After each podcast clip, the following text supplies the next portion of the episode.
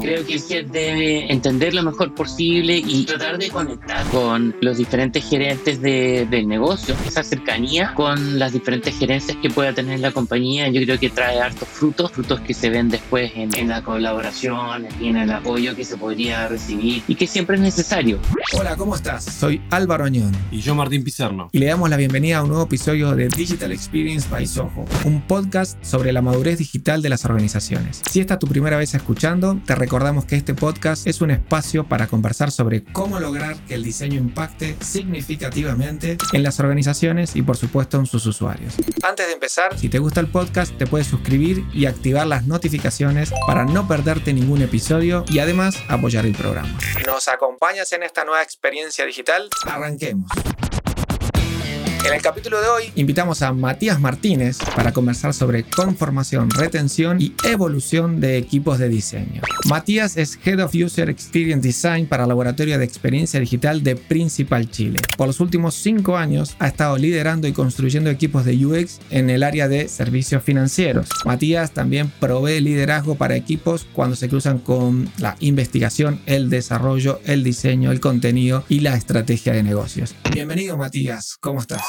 Hola Álvaro, hola Martín, muchísimas gracias por eh, invitarme a, a, conversar hoy sobre temas que creo que son más relevantes que nunca. Así es que un placer estar con ustedes, muchas gracias. Muchas gracias a ti Matías, te presentamos bien, ¿ha faltado algún dato, algo que quieras sumar, restar? Eh, no, creo que, bueno, soy, soy un humano, soy una persona más trabajando en la transformación digital. Hace poco empecé a hacer clases en la universidad, que es una experiencia nueva que creo que es muy enriquecedora, eh, enseñando básicamente metodología de diseño e innovación a alumnos de, de, primer año de la carrera de, de, diseño en la Universidad del Desarrollo. Creo que enseñar es un súper, súper buen ejercicio. Eh, si algunos tienen la oportunidad de, de, probarlo, de intentarlo, lo recomiendo. Es muy enriquecedor. Definitivamente ahí con Martín también tenemos nuestras experiencias este, haciendo clases en pre-postgrado. La primera temática como para conversar y arrancar. ¿Cuál creen que sería la principal habilidad que debe tener un Head of UX? Aprovechando que Matías eres Head of UX.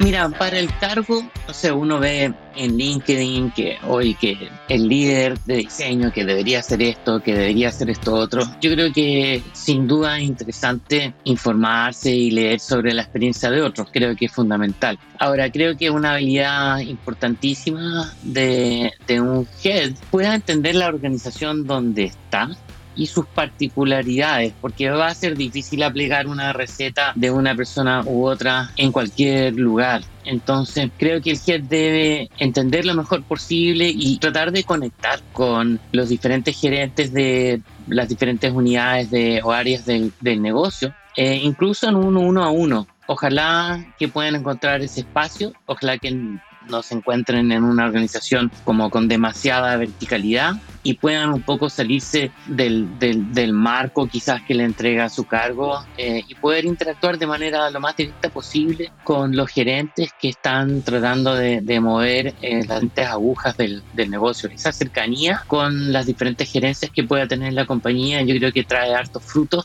frutos que se ven después en, en la colaboración eh, y en el apoyo que se podría recibir y que siempre es necesario. Digamos que otro skill importante de un head es poder promover y defender el área ante el resto de la organización, porque toca, toca generalmente de dos formas ayudar como hacer un onboarding de la organización hacia nuestra mentalidad de diseño. Entonces tiene que ser alguien dispuesto siempre a escuchar y ayudar a los demás a entender de, de qué se trata, cuál es el valor que entrega. Y yo daría un tip más ahí como skill, que es que yo creo que grandes presentaciones muy finas eh, sobre cómo se hace el proceso de diseño no son lo que va a conseguir como el buy-in, como el, eh, el apoyo. Yo creo que el, el apoyo de, de la organización tiene que venir en base a resultados, como mucha orientación al resultado. En mi experiencia, eso es lo que te consigue seguidores, eso es lo que te consigue gente que apoye el área y que pueda crecer. El diseño es en base a los resultados. Yo creo que cada nueva cargo de diseño que yo he logrado abrir eh, ha tenido un eh, proceso de, de, ayudar a, convencer, si quieres, eh, de los sponsors o los gerentes de lo que el diseño puede hacer para resolver sus problemas en particulares. Lo ves entonces, lo ven así, también Martín se suma más como un rol más político que técnico. A ver, que vas a sumar de, la, biblioteca, porque Matías está atrás, está atrás con su gran biblioteca de libros que ya quiero que, que, me, que me muestre después a ver qué tiene. Pero mientras buscas eso, Matías, yo coincido y justo el otro día estaba escuchando a, Peter Merholz y Jesse James Garrett hablar de esto en su podcast y que hablaban de un caso de un CEO que estaba buscando un Geos Design y que le preguntaba a los diseñadores cuál era tu principal equipo. Y todos los diseñadores, los diseñadores que van a Geos Design decían mi equipo de diseño. Y él decía, ahí para él era dejaste de entender lo que significaba ser un director un head, porque tu equipo empiezan a ser los otros directores, los otros gerentes. No, no, significa que el diseño sea, tu equipo de diseño no sea tu equipo, sino que también tenés que pensar que tu equipo son el resto de los gerentes que están moviendo la compañía hacia adelante, hacia sus objetivos. Me parecía como, y ellos hablaban, me parece súper importante pensar en eso, ¿no? Como que en el momento que te viste head, ahora empezás a tener más de un equipo. No solamente sos el director funcional y líder de un equipo de diseñadores, sino que sos parte de un equipo de gerentes que tiene que lograr hacer mover la compañía hacia los resultados que está buscando. Y eso es un mix interesante. Sí, y para, para llegar a Head, habitualmente son cargos que requieren análisis adicional de recursos humanos, quizás otros tipos de vistos buenos de, de gerencias. Por lo tanto, esa relación con estos pares que son más bien eh, líderes de unidades de negocios o de áreas de la compañía. Eh, es necesario para llegar a ser head, para ser evaluado como alguien apto para el cargo. No basta con que quizás como jefatura el head de diseño puede estar en varios lugares de la organización. En, mi caso, tengo reporte matricial hacia el gerente de, tecnología eh, y a la gerente de clientes pero uno ya tiene que ser visto como alguien muy orientado al negocio, porque es lo que exigen, esa cercanía y orientación, es decir, el, si es que el head entiende al negocio y está pendiente de sus dolores y de lo que quiere lograr, ah, entonces probablemente me va a ir bien con su gente, con, con su equipo, o sea, con la organización que tiene, que tiene abajo. Y ellos requieren de que la persona que está dando el ejemplo a ese equipo de diseño sea alguien bastante, digamos, muy orientado al negocio. Y en ese sentido, ¿cómo medirías los resultados, la performance de, de un equipo de diseño? Ahí hay varios factores. Nosotros, el diseñador lo medimos por tres dimensiones. Una son sus competencias personales y ese es como su plan de desarrollo como profesional en un cargo, tratando de crecer y, aprender y hacer mejor las cosas. La otra parte de la evaluación del diseñador viene de los resultados que obtiene su, el dominio en el que trabaja. Nosotros, para que se entienda acá los que están escuchando el podcast, eh, en mi caso, tengo una organización como eh, descentralizada y em, embedida en dominios, ¿correcto? Entonces es una clásica situación ya hoy en día donde cada diseñador es un miembro, una persona empoderada dentro de, un squad, una célula, un dominio, como quiera llamar, que funciona de manera, digamos, lo más independiente posible. Y esto es algo que el negocio exige también. Ellos dicen, a ver, la evaluación del diseñador o del ingeniero que está sentado al lado debe venir principalmente de, lo, de los resultados de, del dominio y de los KPIs de negocio que están buscando. Entonces, e, e, esa parte de la evaluación es un gran trozo de, de, cómo evaluamos el éxito de un diseño tiene que ver con lo que logra con su célula o su dominio. Y la última parte que tenemos en la evaluación, la tercera parte, que es algo que yo creo que ha sido muy instrumental en, por un lado, la retención de talento que tenemos en nuestro equipo, en el crecimiento de las personas, en las mejoras de los procesos y las prácticas y las herramientas, eh, los métodos. Nosotros le llamamos el chapter. El chapter también es sinónimo de decir el equipo de diseño. Ahora, el chapter tiene ciertos propósitos en nuestra organización. El chapter es básicamente cuando todos estos diseñadores que están embedidos en, en diferentes se juntan y forman este equipo de, diseño. Basado en el modelo, el modelo Spotify. Claro, exacto. Basado de alguna manera en, el modelo Spotify. Entonces, este chapter es una comunidad de práctica, existe para mejorar, eh, digamos, las habilidades, la cultura, los procesos, los estándares y las herramientas, y con un foco en los problemas comunes problemas comunes tanto de los diseñadores en sí como de los squads, porque convengamos hoy que un equipo de diseño, o sea, yo creo que estamos en un momento en la historia donde el diseño puede llegar hasta el squad, hasta la célula, hasta el product owner, por ejemplo, a proponer cómo organizar el marco de las métricas. Y eso es algo que estamos haciendo hoy, colaborando con chapter de ingeniería, chapter de producto, existe también en nuestra organización un chapter de data. Entonces, la tercera parte de la evaluación del éxito del diseñador, que era la pregunta, viene de los resultados de este chapter. Y ahí la nota es común, es como la del dominio. O sea, si al chapter le va mal, todos los del chapter obtienen mala nota.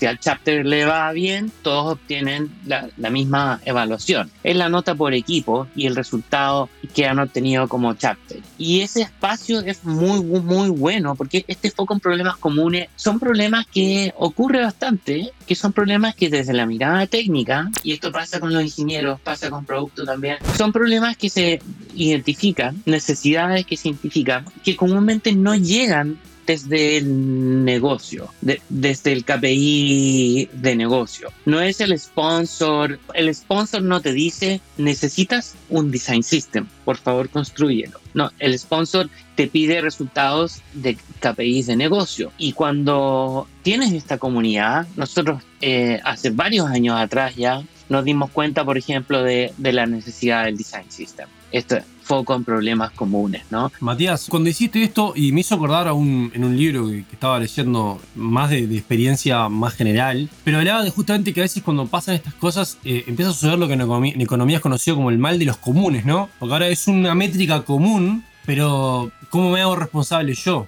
Y lo digo también desde nuestra experiencia, de repente mi experiencia liderando equipos de diseño o no de diseño, que cuando le pones una métrica común es como, bueno, pero ¿cómo yo hago para sumar esa métrica? ¿no? ¿Cómo lo bajo al nivel del individuo? Porque la métrica común es como que está algo ahí que compartimos todos, pero ¿cómo me hago cargo yo de eso? ¿Cómo sumo yo? Porque me vas a plantear lo negativo, pero ¿cómo, ¿cómo yo sumo para que no me reste? Vamos a decir.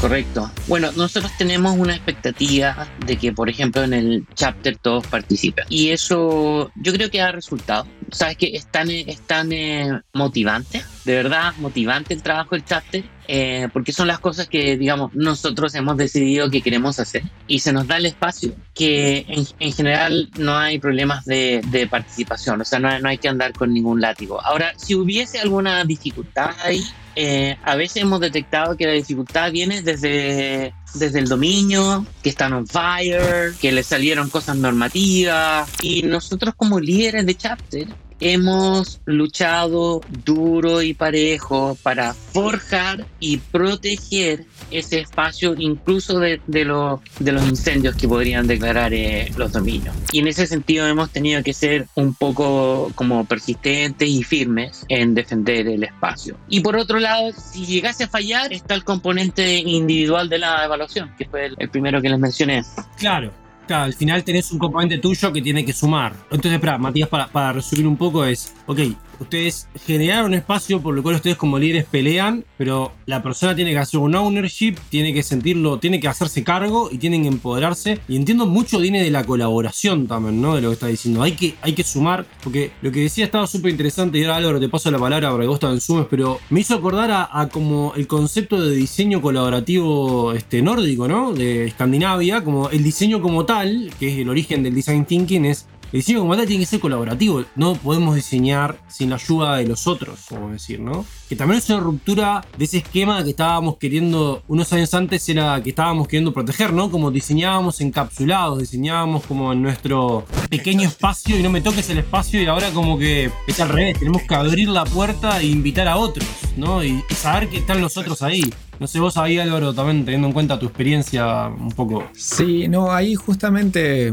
lo que estaban conversando ambos me hizo acordar a, a lo que también Sebastián Amorín, ex Soho, ex Google, y sobre todo en su práctica en Google, que él decía, bueno, que normalmente en la industria hablamos mucho de que tenemos que evangelizar a las organizaciones sobre el valor de la experiencia de usuario, sobre el valor del diseño centrado en el usuario, y sin embargo él había implantado en Google unas, le llamaba sesiones de empatía, donde invitaba a, otras stakeholders, POs, eh, de áreas de negocio, eh, desarrollo para que expliquen qué es lo que hacen, qué es lo que esperan recibir del diseño y para generar que el equipo de UX, que normalmente a veces sentimos que somos los dueños de la empatía, eh, porque trabajamos de eso, porque empatizamos con el usuario, también empatice con sus clientes internos. ¿Creen que los equipos de diseño empatizan con el resto o, estamos quizás en una nube de soberbia que creemos que lo que nosotros hacemos lo hacemos mejor y que, y que somos los únicos que velamos por la experiencia de usuario y la usabilidad de lo que hacemos? Y que bueno, el resto de la organización no entiende y quiere hacer todo contramano, sin research eh, y muy centrado en el negocio.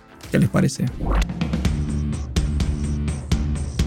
Ahí hay, en lo que tú describes, pueden haber momentos de ficción de dificultad, porque efectivamente, claro, nosotros somos muy, muy técnicos en ese sentido en ocasiones y creo que lo que más ha funcionado en mi caso con mi equipo es trabajar como desde la humildad tratar de evitar la, soberbia en, en toda su forma, empatizar con gente de diferentes roles y entender que, o sea, porque para mí el objetivo es prácticamente lograr que todos estos otros roles, eh, sponsors, stakeholders, PO, PA, TL, dev, lo que sea, piensen también como nosotros pero no se logra de un día para otro y quizás si no le dedicas tiempo tampoco, si todo queda en las interacciones que se producen para eh, generar un proyecto, un, un resultado, no hay tiempo de hablar de cómo hacemos las cosas. Entonces, en ese sentido, me ha tocado, yo creo que a todos les debería tocar como head, estar vigilando cómo está funcionando la interacción del diseño con otras áreas y buscando feedback escuchar. Y luego eh, a veces toca bajar a una situación de, de, un equipo y generar, digamos, ayudar a que se adopten algunas medidas como cosas que pueden hacer en común, entendimiento de sus roles, conversaciones sobre el proceso, el flujo de trabajo entender a quién tenemos que informar, a quién tenemos que prácticamente quizás pedir permiso incluso. Eh, todas esas cosas de cómo trabajamos, si le bajamos un poco la, a la soberbia y somos más humildes frente al resto, hay que pensar que los, todo el área de la gente roles como de producto, evidente que quieren lo mismo que nosotros. Nosotros, por ejemplo, para empatizar mejor con el negocio, un ejercicio que estamos haciendo como equipo de diseño es, revisar, por ejemplo, revisar, hacer revisión de los estados financieros y comentarlos. Ver cómo nos está yendo como compañía. Y luego dentro de los dominios, ir buscando generar el hábito donde el UX del equipo está siempre pendiente de esos resultados y ayudando a estructurar mejor las métricas, cómo las miramos, qué decisiones tomamos con las métricas, porque o sea, todos los sponsors necesitan feedback, necesitan ver resultados y datos y métricas y dashboards y paneles y PPTs y Excel con información de lo que está ocurriendo. Eh, habitualmente se centran en el en como el KPI final de negocio y resulta que la célula o el squad necesita más información para tomar decisiones que son solamente como de, bottom line, el, el, el, resultado final. Y eso es interesante, Matías, perdón. ¿Cómo te ha ido eh, en el proceso de onboarding de nuevos diseñadores a tu equipo con el manejo y el entendimiento de esas métricas que son quizás muy duras y muy poco del diseño? Eh, ¿ha, ¿Ha sido un choque? ¿Ha sido un proceso largo? ¿Ha sido un proceso rápido? Tengo varios casos, por ejemplo, de associate designer que vendría a ser como diseñador de producto UX nivel 1. Y bueno, cuando yo decía que mm, la comunidad de práctica existía para mejorar skills, cultura, procesos, estándares y herramientas, eso implica un trabajo del chapter eh, de apoyo a esos nuevos diseñadores, a ese onboarding de esa persona nueva que está aprendiendo a diseñar productos. Y fíjate que eso ha sido una de las mejores cosas porque a veces el líder directo, que puedo ser yo o un, un, UX lead o algo así, claro, está haciendo todo lo posible para soportarlo, pero está ese dicho, ¿no? Para criar a un niño, una niña, it takes a village, se necesita un pueblo. Es necesario que todo el equipo del diseño esté pendiente de que estamos juntos estamos haciendo onboarding de las nuevas personas. Es una responsabilidad del chapter. El proceso de onboarding recae en el chapter, no en una persona particular. Obviamente tiene que tener su champion,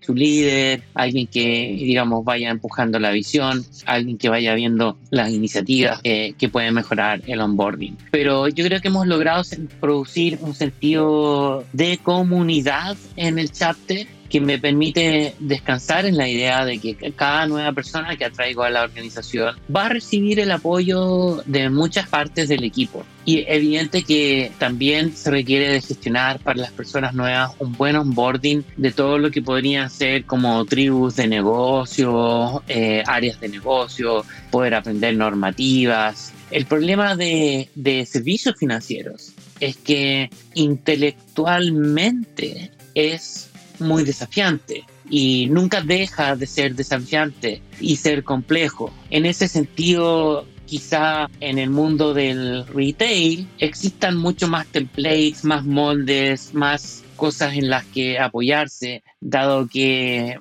vender la lavadora quizás es algo mucho más concreto. En ese sentido, yo creo que el onboarding en servicios financieros es particularmente interesante y dado que hay muchos dominios también, para que se den una idea, nosotros tenemos, y esto es más o menos, no es muy especial ni diferente de nuestra organización, pero yo tengo diseñadores en venta digital, en como plataformas y servicios, herramientas para nuestro usuario interno. Nosotros desarrollamos tecnología para el usuario interno, para todos los asesores financieros, áreas de soporte cliente, desarrollamos tecnología para ellos. Bueno, y asesoría financiera, por supuesto. Y cada uno de, de esas áreas requiere de algún tipo de especialización también, de parte de cada persona. Entonces hay un onboarding como del chapter y de las prácticas y de los procesos y los problemas comunes. Y luego hay otra dimensión de onboarding que hay que ayudar a, a que se profundice, que es la del dominio propio. Quería como retomar un punto que me pareció interesante de lo que planteaste vos, algo lo que decías de la empatía, ¿no? Y en realidad me, me pareció interesante porque es una palabra que yo también me estoy debatiendo mucho últimamente, estoy leyendo más allá de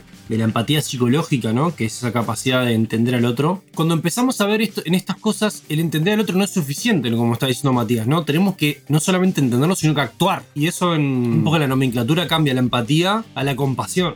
Martín es psicólogo, aclaración.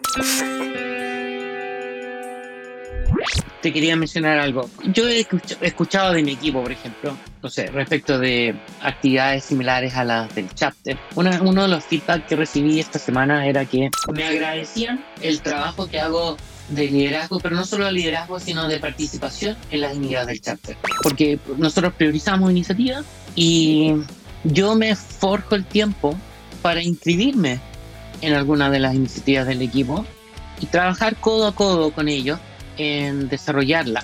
Lo que me decían era, oye, eh, que yo he visto en otras organizaciones es que el head en este caso no se involucra tanto, sino que solo pide, pide resultados.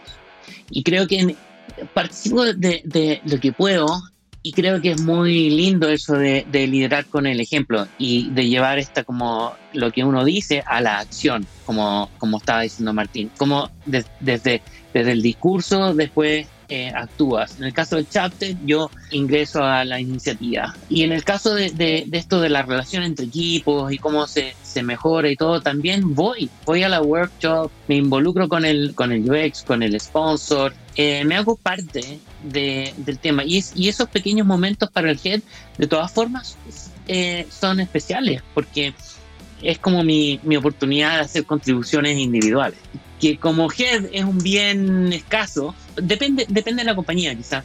En mi caso soy casi puramente haciendo management, pero es evidente que hasta el negocio me exige que yo esté ahí eh, con los pies en la cancha en las cosas importantes y críticas todavía te preguntan si, si viste el diseño, pero vos aprobaste el diseño y lo viste, te metiste mano, como porque vos sos el que sabés, ¿no? O sea, esta visión de, pero queremos tu visión de, de, de, de la, del asunto. ¿Verdad que el Head of Design lo que menos hace es diseñar?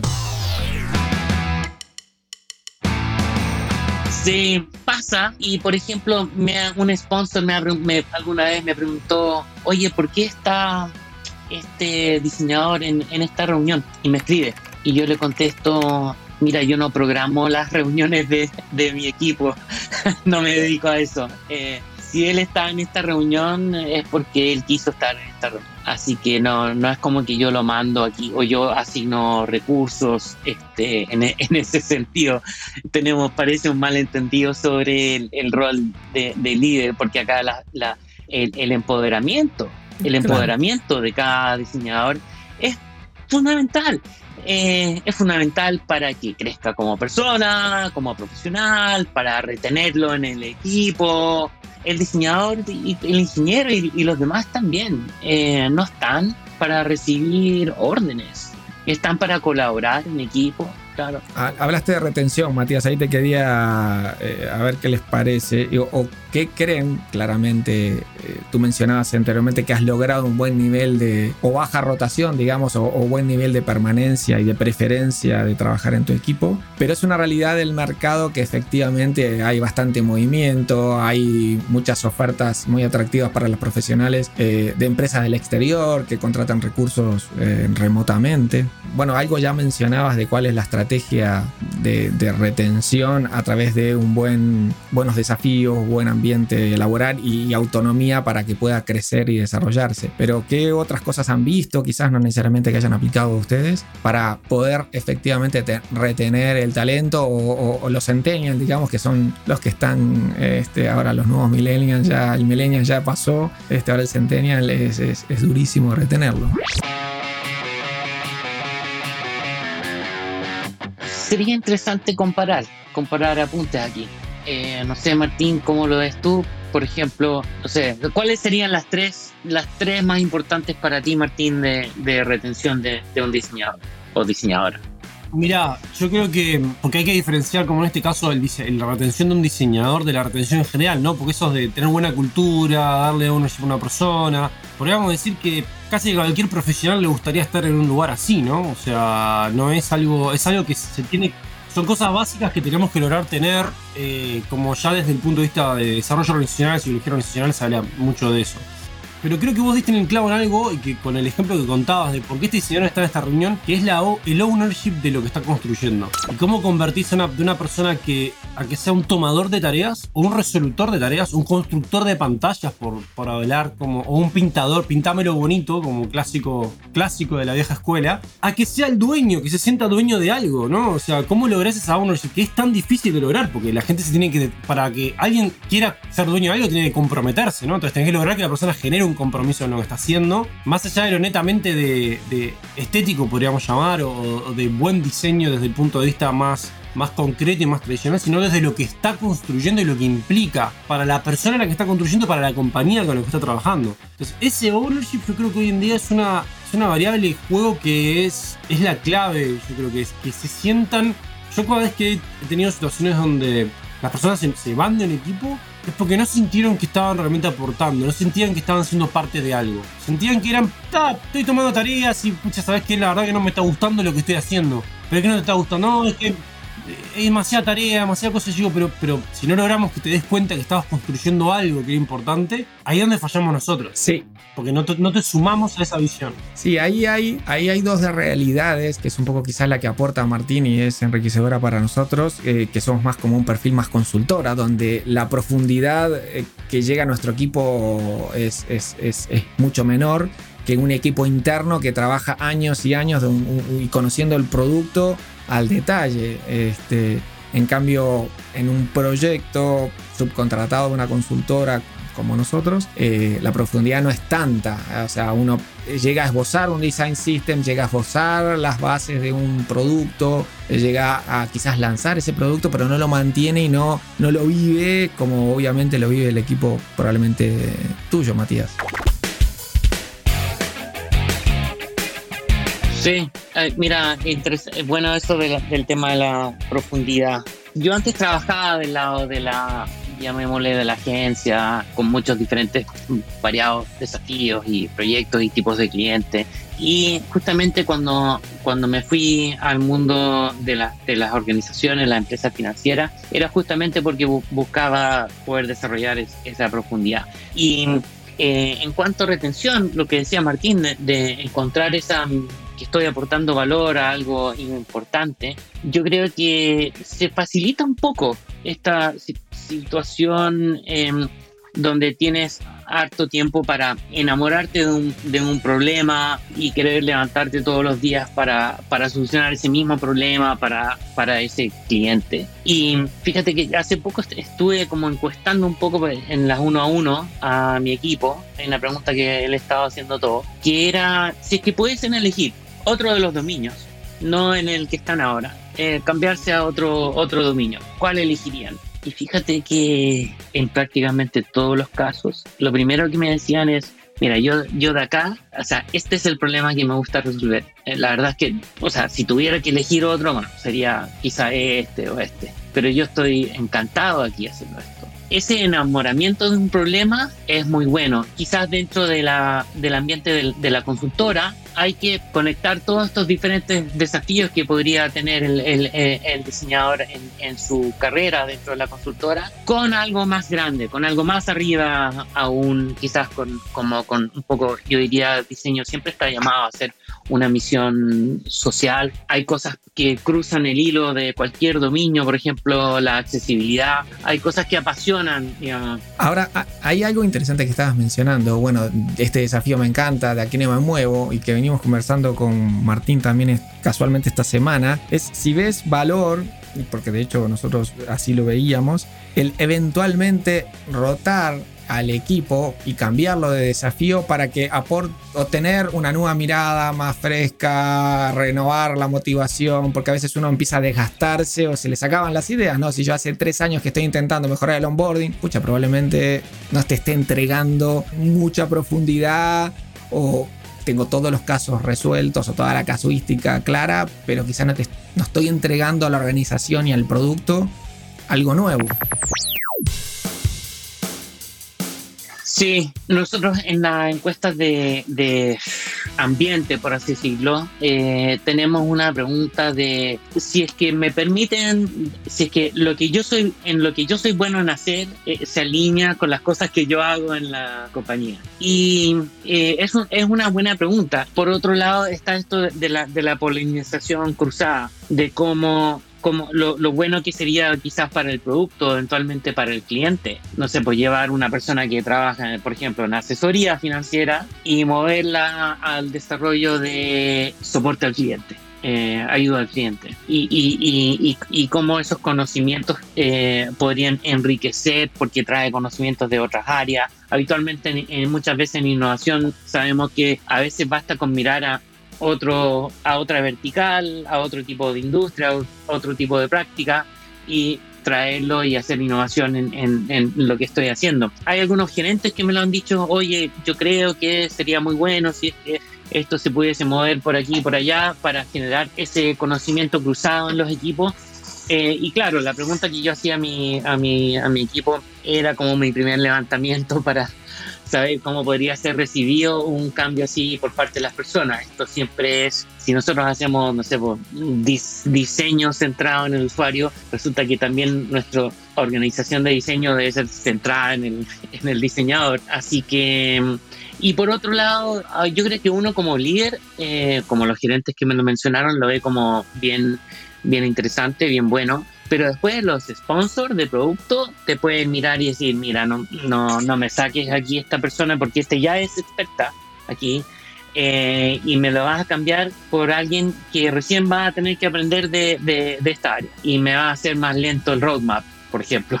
Pero ahí hay un doble clic interesante en eso, Matías, porque es, ok, tenemos el expertise, entonces la, la, la pregunta yo le podría dar, un, le dar una vuelta de tuerca, es, si tenemos expertos, que digamos que como bien decimos un sponsor probablemente no quiere que le sacas el experto de su equipo, ¿no? de su dominio, pero también tenemos que velar por eso que sabemos que muchas veces el diseñar, el tener una visión externa, una visión nueva, te suma, te, aporta tu proceso creativo, te aporta. Es como, ¿cómo hacer esa mezcla? ¿no? Está interesante porque es ¿Cómo le traemos este, esta cuota de, de, picante, esta cuota de salir de lo tradicional, esta cuota de mirar esta otra mirada? Que a veces como experto vamos haciendo narrowing, ¿no? Vamos eh, este, empezando a ser cada vez más eh, ciegos a ciertos problemas, enfocados y, y cómo mantenemos el, finalmente esa visión crítica o esa, mm, esas ganas de, cuestionar el status quo, ¿no? Porque al mismo tiempo el diseño, yo entiendo que tiene, siempre tenemos como dos miradas del diseño, no tenemos la mirada donde tenemos que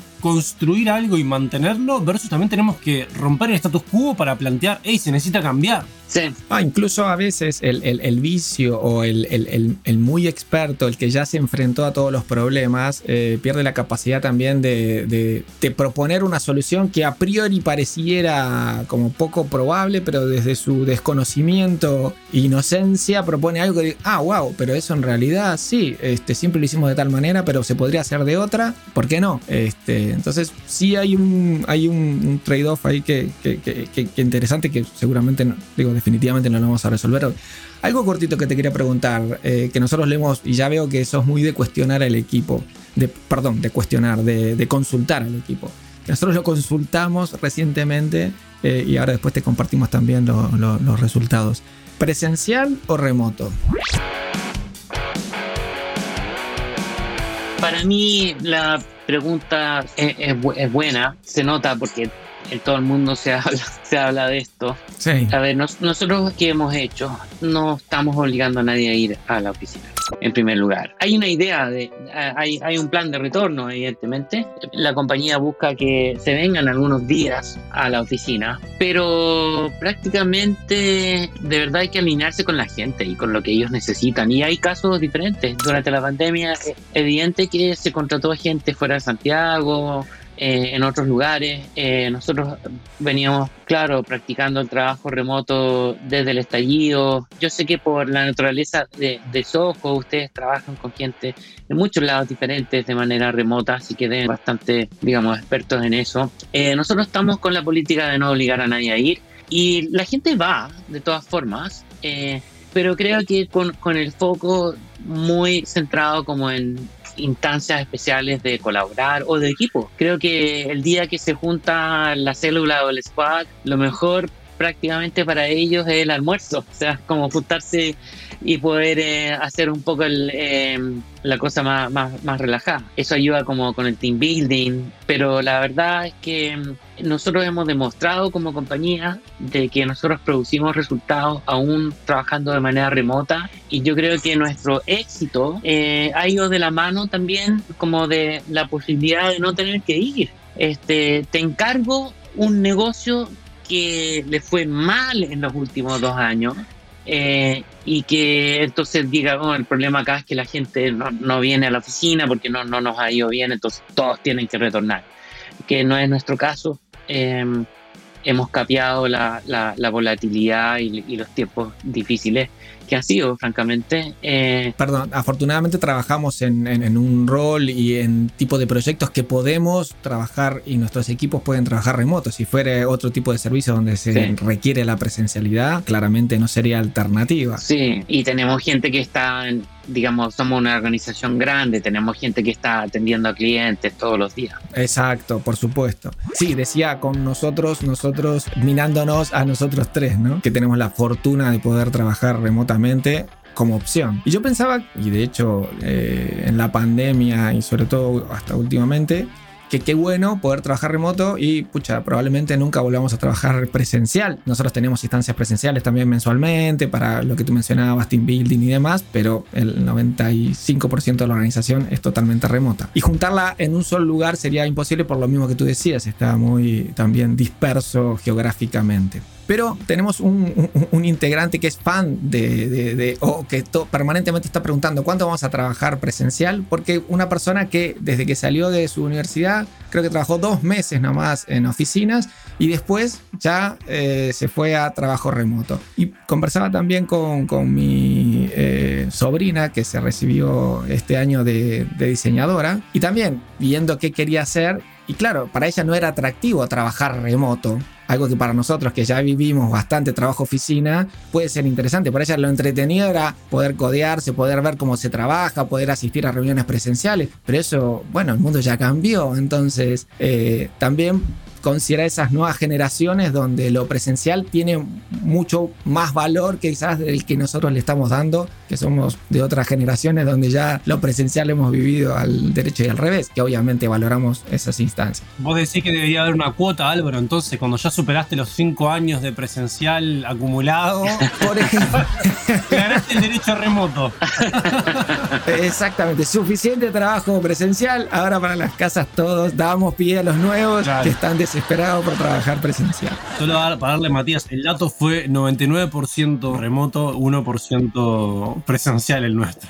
Bueno. Claro, y ni siquiera híbrido, o sea, porque dábamos la opción de presencial remoto o híbrido, no, era o todo 99% este, remoto y un, 1% presencial. O sea, ahí, eh, mira, hace poco hice, eh, hicimos un design sprint, 100% eh, remoto, pero el día de sketch, el prototipado, ese día como equipo nos pusimos de acuerdo para hacerlo presencial y teníamos la facilidad porque todos están más o menos cerca, algunos un poquito más lejos, pero ese día se encargaron todos de ir eh, y la verdad es que les puedo decir que, o sea, hacer sketching y prototipado presencial, con papel, con, con todos esos materiales, eh, con un buen café este, para recibirlos, fue maravilloso.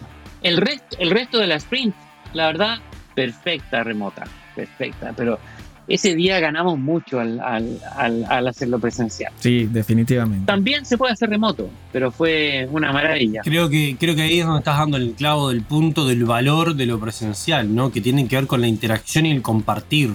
Eh, que esa de repente es la parte que todavía, por más que ahora estamos diciendo, los tres estamos en tres lugares diferentes, desde nuestras casas, haciendo esto, y eso es gracias a la tecnología. Pero seguimos siendo personas que necesitamos ese. Eh, en el acto creativo, como decimos, en ese momento del acto creativo, yo creo que la, hay, una, hay un gran valor a sumar. Hay un extra, yo no digo que no se pueda lograr, como decís vos, Matías, pero hay un extra que se le agrega por la ductilidad y la cercanía. Que no es reproducible mucho, claro.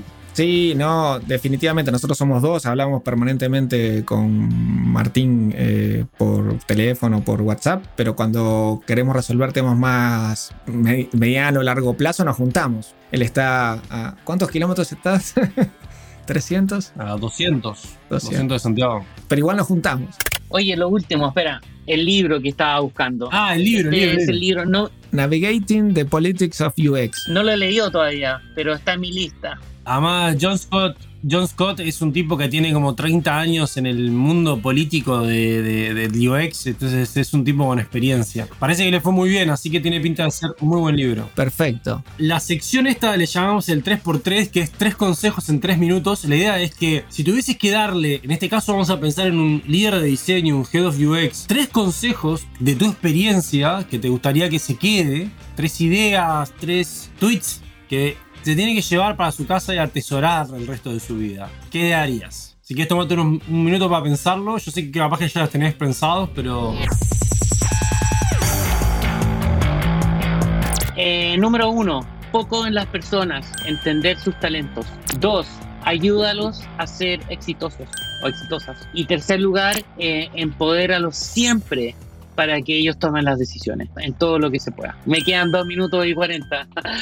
Los puntos me, hacen mucho acordar, Matías, y, conociéndote y sabiendo cómo sos, este concepto del liderazgo servicial, ¿no? Que tiene que enfócate en, el otro. Y tiene mucho de esto de, justamente decimos, diseñar para el humano, cómo construimos para el humano, finalmente. Y es esa visión como que refleja también tu visión del diseño, yo creo, ¿no? Que es como entregarle valor a la persona.